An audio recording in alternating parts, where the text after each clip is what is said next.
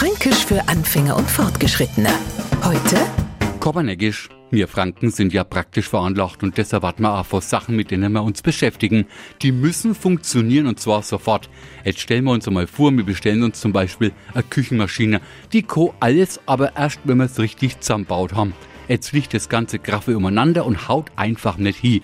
Was natürlich nicht an uns liegt, sondern immer an dem kommernäckischen Zeug. Und kommernäckisch ist alles, was uns seltsam vorkommt und verwirrt oder halt einfach nicht so geht, wie wir das jetzt gern hätten. Kommernäckisch ist für den Nichtfranken praktisch nicht übersetzbar. Jetzt bleibt für ihn genau das, was für uns bedeutet, äußerst merkwürdig. Fränkisch für Anfänger und Fortgeschrittene.